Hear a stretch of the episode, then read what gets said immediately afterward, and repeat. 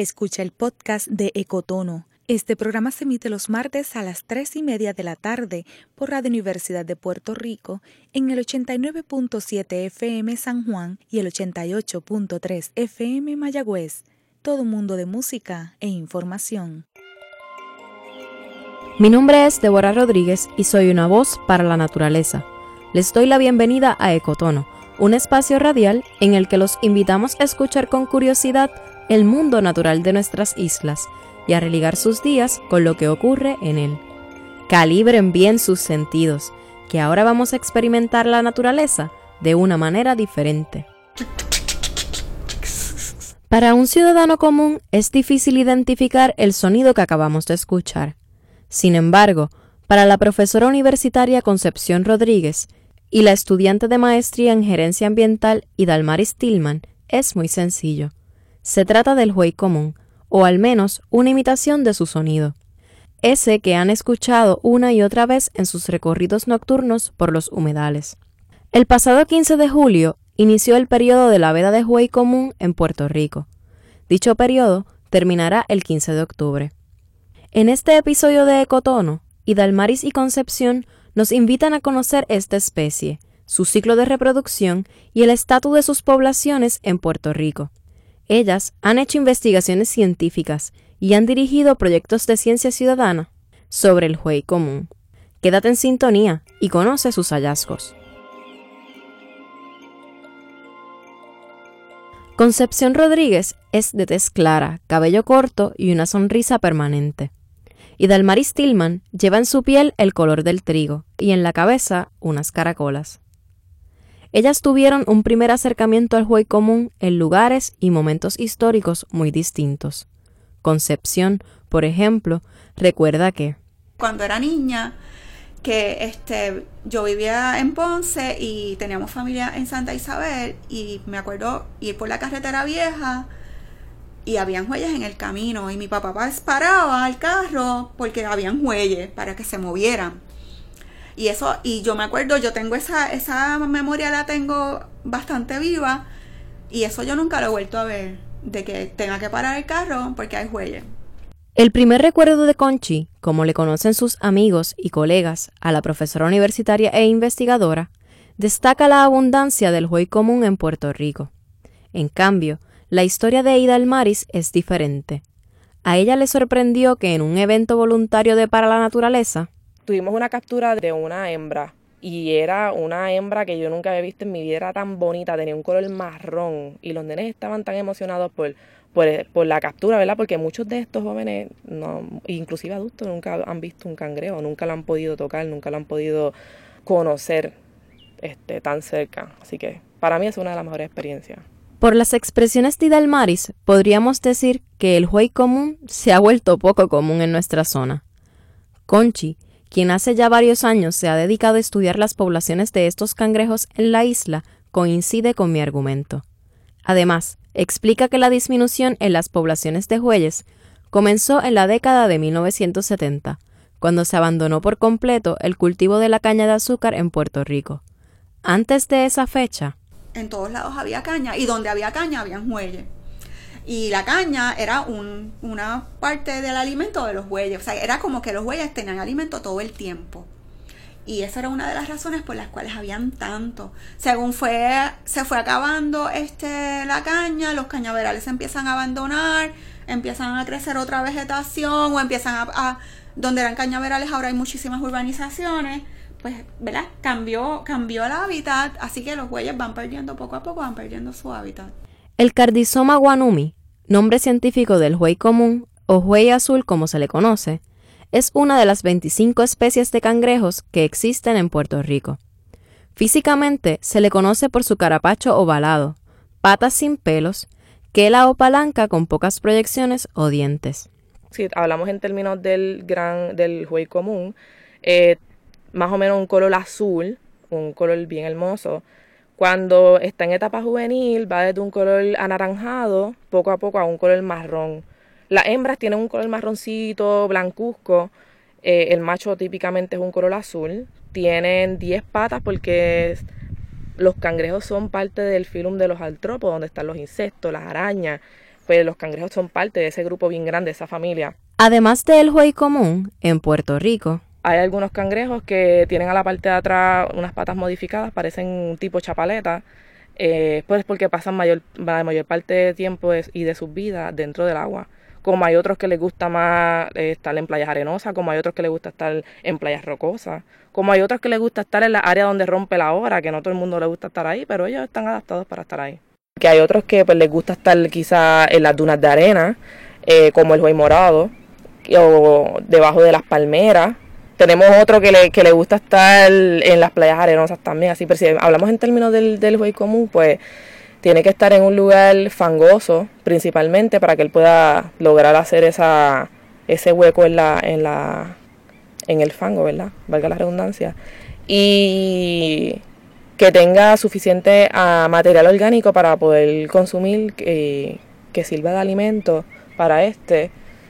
Tiene que tener contacto con el agua por ser semiterrestre. En general, los cangrejos son componentes importantes del ecosistema en el que viven, ya que tienen un rol vital en la descomposición de materia orgánica y el movimiento y oxigenación de sedimentos. Además, contribuyen al ciclo de carbono. Y Dalmaris nos da un ejemplo de otros organismos que realizan esta tarea, para que podamos visualizar la función de los bueyes en su ecosistema. En este caso, el ecosistema del humedal eh, lo que son las termitas que se utilizan para que ellas son excelentes descomponedoras de material orgánico, como ellos también en el suelo, como las aves, entre otros organismos que abundan en el ecosistema, ellos son una parte fundamental e importante, además de que como los huecos los hacen en el área fangosa, ellos permiten el intercambio de gases que se dé para que la materia orgánica se descomponga mucho más rápida, ¿verdad? Porque si no ocurre un proceso de descomposición de materia orgánica, pues entonces estaríamos nadando prácticamente en hojarasca y en, madera y en, otra, en otros materiales. Así que eso es importante. El juey común es uno de los cangrejos más grandes que tiene Puerto Rico. Puede llegar a medir aproximadamente 12 centímetros de ancho y 10 de largo. Esta especie pertenece a los artrópodos, el grupo de animales más grandes y diversos del mundo.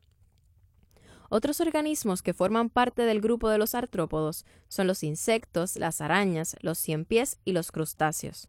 Los crustáceos son mejores conocidos como los cangrejos, camarones y langostas. A su vez, estos pertenecen al subgrupo de los decápodos, o sea, que son organismos que poseen 10 patas. Con esas patas construyen las cuevas en las que viven. El ecosistema ideal para los cangrejos es uno que a nadie le gustaría. Y Dalmari se refiere al humedal y asegura que por el tipo de suelo fangoso que pudiera haber en él, el olor fuerte de descomposición, la humedad y el intenso calor, los mosquitos y la sal puede ser un lugar incómodo para muchas personas. Así que hasta cierto punto es bueno, ¿verdad? Porque no tenemos tanta interacción humano-organismo en el lugar. Por su parte, Conchi explica que los bueyes habitan en lugares costeros donde lo que se llama el nivel freático, el nivel freático es el nivel del agua debajo de la tierra. Y si se dice un nivel freático alto, es que si tú haces un hueco en la tierra, pues vas a encontrar el agua rápido. Si haces un hueco y tienes que hacer, tienes que ir bien profundo para encontrar agua, eso es un nivel freático bajo. Los bueyes están en lugares de nivel freático alto. Pues está asociado a los manglares, está asociado a desembocaduras de los ríos, a pastizales cerca de, de, la costa. Todo está en área costera donde está húmedo y podemos decir como enfangado. La mayoría de las veces que tú pasas por lugar donde hay bueyes, eh, no los ves porque están metidos en las cuevas. Pero en pocas ocasiones tú puedes llegar y están todos afuera. Y eh, pues están alimentándose o están la mayor parte del tiempo lo pasan quietos, sin moverse. Hemos hecho otras observaciones, los estudiantes están una hora sentados observando jueyes y a veces lo que hace el juez es solo estar ahí sentado por una hora sin moverse. Déjame ver si entendí bien. Los jueyes viven en áreas inundadas. Hacen sus huecos en terrenos fangosos y permanecen ahí por horas. Entonces, Conchi, ¿cómo respiran estos cangrejos? Ellos tienen agallas como los peces, ¿verdad? No pulmones como nosotros, nosotros tenemos pulmones. Entonces, dentro del carapacho, ellos tienen agua. Porque para las agallas, pues funcionan con agua. Entonces, es, ellos entran agua dentro de su cuerpo y ahí es que hacen el intercambio gaseoso.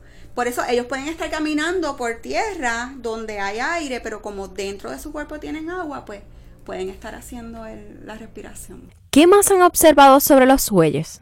Los hemos observado que ellos este, salen a recoger hoja, recogen la hoja y la llevan hasta dentro de la cueva. Eso es bien interesante verlo porque tú que hace el güey cogiendo una hoja y se la lleva y se mete a la cueva y vuelve y sale, recoge otra hoja y, y la mete hasta dentro de la cueva o se la come ahí mismo allá afuera.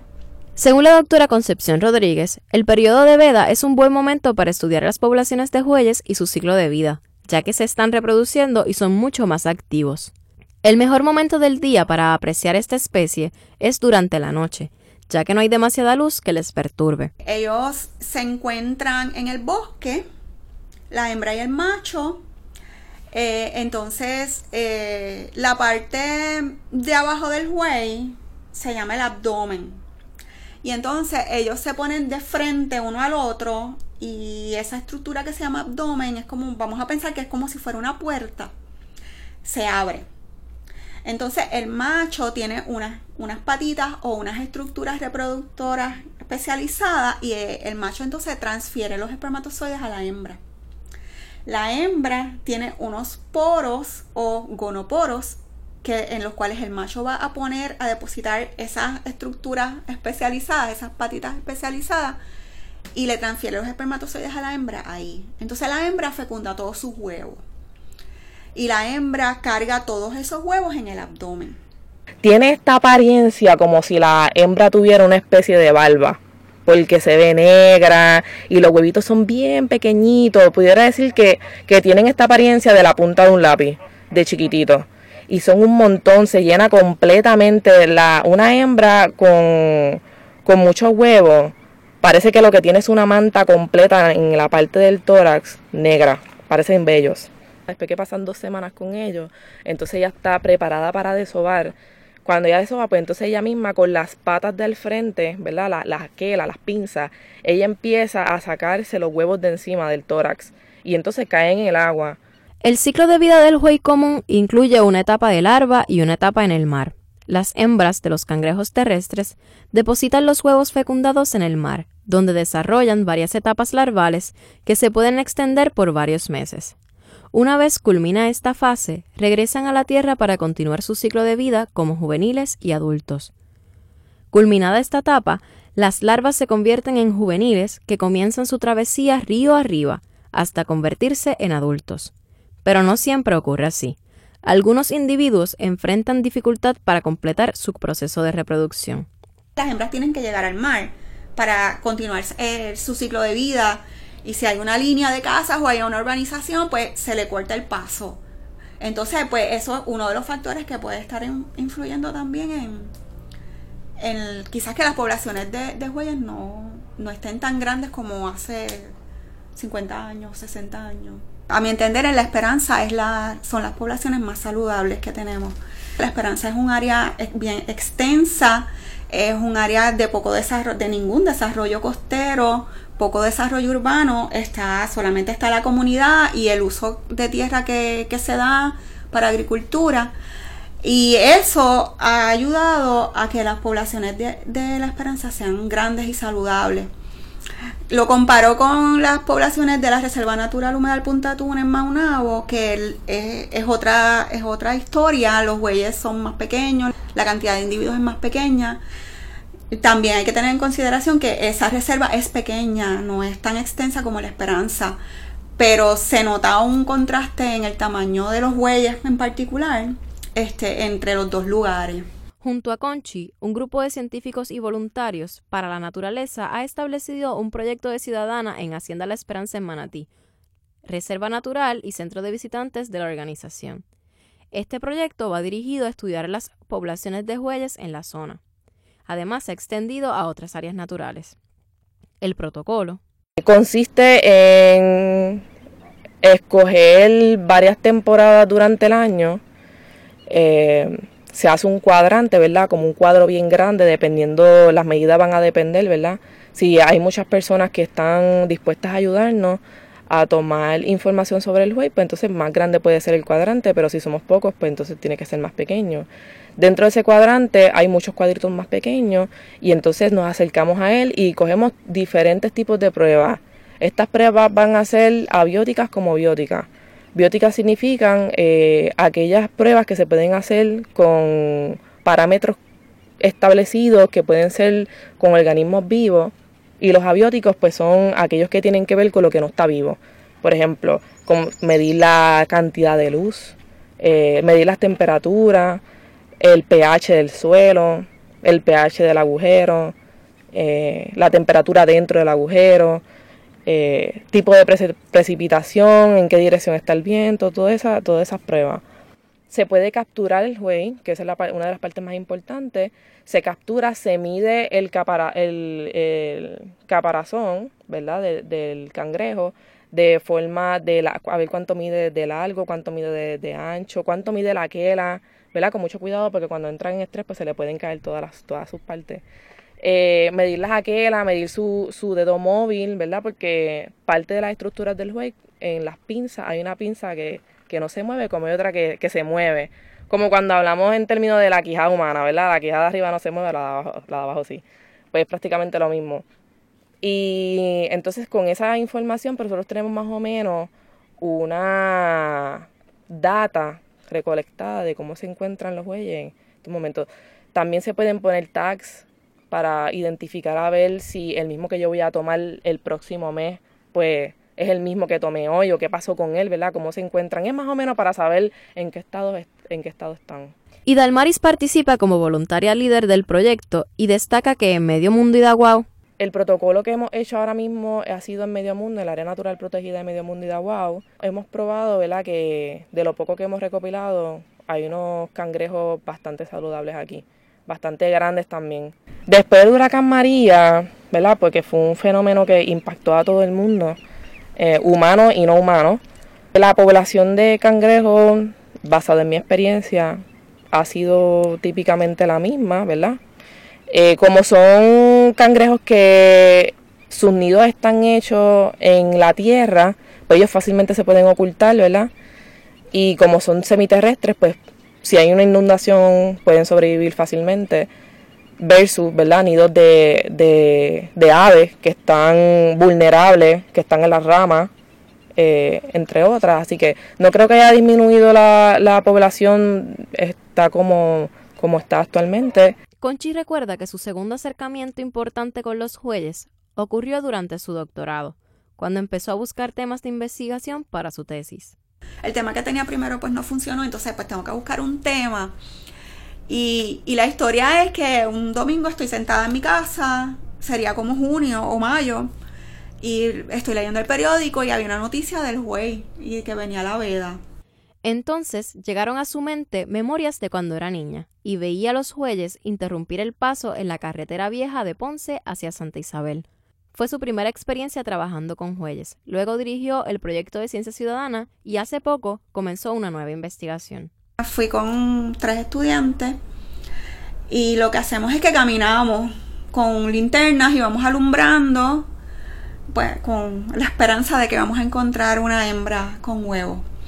Eh, es pues buscar, caminar, ir alumbrando, vamos en silencio, escuchando, a ver si escuchamos eh, que estén caminando, que, que las patitas hagan ruido con la hoja, con la hojarasca, hasta que encontremos. Todos van muy atentos a los sonidos de la noche a los movimientos entre las hojas. Caminan sigilosamente hasta que de pronto se escucha un ¡Ay, aquí hay un güey! Y entonces sale todo el mundo corriendo a, verlo, para agarrarlo y, a ver si tenía huevos y eso. a los voluntarios les encanta acompañar a Conchi. Admiran su conocimiento y pasión por lo que hace. Ella es excelente en todo este tema de huellas, ¿verdad? Ya ha hecho años de investigación de, de estos cangrejos y gracias a ella he aprendido lo, un poco de lo que sé, ¿verdad? Y Dalmaris recuerda que en una ocasión estábamos haciendo un protocolo en la noche y ella nos estaba enseñando cómo agarrar los cangrejos. Con tanto estrés que estaba pasando el güey, eh, cuando lo, agarré se le cayó una patita y yo estaba en un ataque histeria. Yo, Dios mío, se le cayó una patita, no puedo. Y Concepción fue la que me dijo, mira, este, tranquila, que ellos pasan por un proceso de muda, estamos aprendiendo, ¿verdad? Son procesos de que uno pasa para aprender, no es como que le estábamos haciendo daño ni nada. La muda es ese proceso en el cual los cangrejos se desprenden de su carapacho para dar paso a que se regenere uno más grande y cómodo para sus órganos interiores. Usualmente este proceso ocurre en noviembre y cuando ocurre... Ellos tapan los huecos donde están, como es una etapa bien sensible para ellos, eh, cuando ellos no tienen su caparazón duro y rígido, pues ellos están vulnerables a otras especies. Así que ellos tapan su hoyo con, con fango y entonces permanecen ahí hasta que se endurezca su, su caparazón. Y luego entonces pues están preparados para salir a, a consumir alimentos. La importancia comercial del huey para el consumo humano ha hecho que esta especie esté aún más vulnerable. Además, a través de la pesca indiscriminada, hemos perdido el balance que se tiene en cuando estos cangrejos van a reproducirse, ¿verdad? Hay que darles un espacio. Es importante, ¿verdad? Porque una hembra puede cargar desde 20.000 huevos hasta 1.200.000 huevos. Que si no se le da ese espacio, pues entonces no vamos a tener abundancia. Porque supongamos que yo pesco dos cangrejas que tienen huevos, pues entonces ya me estoy perdiendo una gran cantidad de bueyes que probablemente muchos de ellos no van a sobrevivir, pero otra cantidad sí. Por esa razón, el Departamento de Recursos Naturales y Ambientales estableció desde 1999 regulaciones para la protección de esta especie. La pesca del buey común está regulada y está regulada por la Ley de Pesca de Puerto Rico, que lo administra el Departamento de Recursos Naturales y el Cuerpo de Vigilantes son los encargados de hacer cumplir la ley. En las reservas y refugios de Puerto Rico no se puede capturar o pescar bueyes nunca. Entonces decimos que la veda, y la veda es un periodo de tiempo donde no hay pesca. En las reservas y refugios de Puerto Rico la veda es permanente, no, no hay. En la Esperanza, que es una reserva, pues la veda es permanente. Entonces, para terrenos privados o que no están designados como reservas y refugios, entonces del 15 de julio al 15 de octubre de todos los años es el periodo de veda. En ese periodo, en esos meses, no hay pesca o captura, este, no hay venta, nadie puede tener eh, en las casas, eh, se supone que no puedas comprar empanadillas o pastelillos de huellas. Con el fin de conservar la especie, se sugiere implementar campañas y programas de educación ambiental para sensibilizar a los habitantes de las zonas urbanas y rurales prohibir la caza de las hembras ovadas y establecer tallas mínimas de captura. Pero lo más importante que las personas pueden hacer es respetar la veda. Y este, para hacer algo, lo que cualquier persona, cualquiera puede hacer, es que del 15 de julio al 15 de octubre no comas huey. Si vas a de chinchorreo, no pidas empanadilla de huey, no pidas salmorejo, no pidas arroz con hueyes. Finalmente, le pregunté a Conchi sobre el futuro de las poblaciones de hueyes ante el aumento del nivel del mar. No hay datos científicos que hablen del tema y... No he hecho ningún estudio sobre esto, pero mi interpretación es que si hay subida en el nivel del mar, pues las áreas donde viven los bueyes van a estar sumergidas. Ahora, ¿qué va a pasar con los bueyes? Pues yo, mi idea es o mi hipótesis es que ellos se van a mover más hacia tierra adentro. Porque pienso que el agua va entrando, el mar va, entrando, así que lo que ahora es manglar, ahora va a ser mar, posiblemente un poco más atrás de esa área, pues está un poco seco y los bueyes van a ir moviéndose. Los bueyes viven en lugares donde el nivel freático es bajo o alto. Alto. Si quieres conocer a Conchi y Dalmaris y el buey común, hemos publicado algunas fotografías en las redes sociales de Para la Naturaleza. Además, te invito a visitar nuestra agenda de eventos en reservaciones.paralanaturaleza.org. Allí encontrarás actividades voluntarias sobre el monitoreo de jueyes y muchos otros eventos para conocer las costas y humedales de Puerto Rico. Escríbenos a ecotono.paralanaturaleza.org con tus comentarios, preguntas o sugerencias después de cada programa los martes de 3 y 30 a 4 de la tarde. Agradezco a todos los colaboradores de este programa y Eduardo Alegría por la música. Recuerda que puedes encontrar este y todos los episodios de Cotono a través de las plataformas sociales de Para la Naturaleza y Cadena Radio Universidad. Les habló Débora Rodríguez, una voz para la naturaleza.